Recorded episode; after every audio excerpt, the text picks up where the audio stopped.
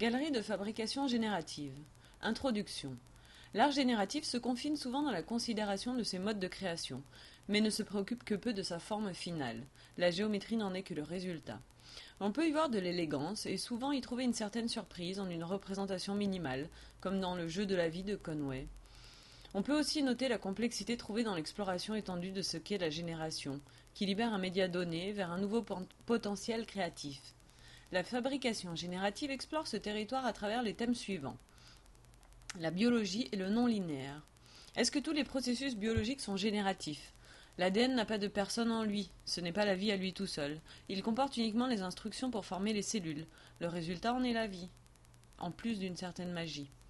L'infographie et l'architecture suivent ce chemin aussi, se construisant de bas en haut à partir de matériaux et d'instructions.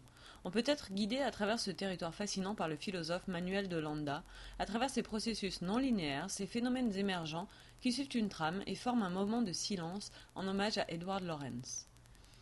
Entre-jeu entre représentation numérique et objet physique. En manufacture, il y a une correspondance directe entre le temps et l'information.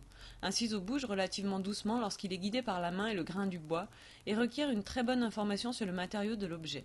La machine-outil, la scie circulaire, remplace le ciseau, augmente la vitesse de coupe, loin de l'information seconde par seconde avec le ciseau. On coupe alors le morceau de bois droit et on rajoute la complexité à la main, à la fin. Les machines informatisées actuelles et les médias numériques arrivent, arrivent aujourd'hui ensemble à atteindre une fabrication qui allie la richesse du matériau et l'artisanat traditionnel, aussi bien à l'échelle industrielle qu'à la complexité. Ces travaux portent sur les relations dans un processus continu de création. Faiseur de forme contre trouveur de forme. Dans un premier temps, on a le faiseur de forme, par exemple Franck Guéry et son musée de Bilbao,